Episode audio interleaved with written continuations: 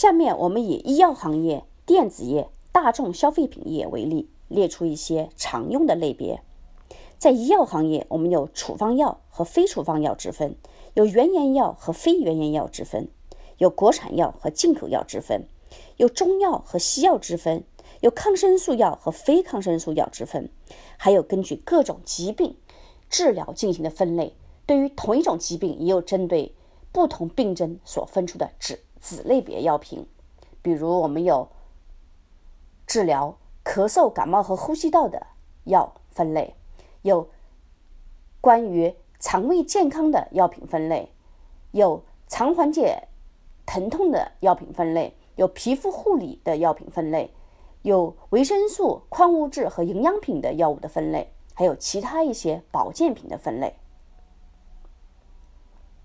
在电子行业，有主动件和被动件之分，有功能件和外观件之分，还有核心元器件和非核心元器件之分。有不同功能元器件的分类，比如显示、电源、处理器、接口、天线、音频、视频等。在大众消费品行业，有生鲜、冷冻食品和生活物品之分，有快速消费品和耐用消费品之分，有家居和办公用品之分，有按字母对消费品进行分类，也有按自有品牌或非自有品牌之分。更有按消费品的生态关系和使用场景的外延性、外延性进行分类，希望大家能够有所收获。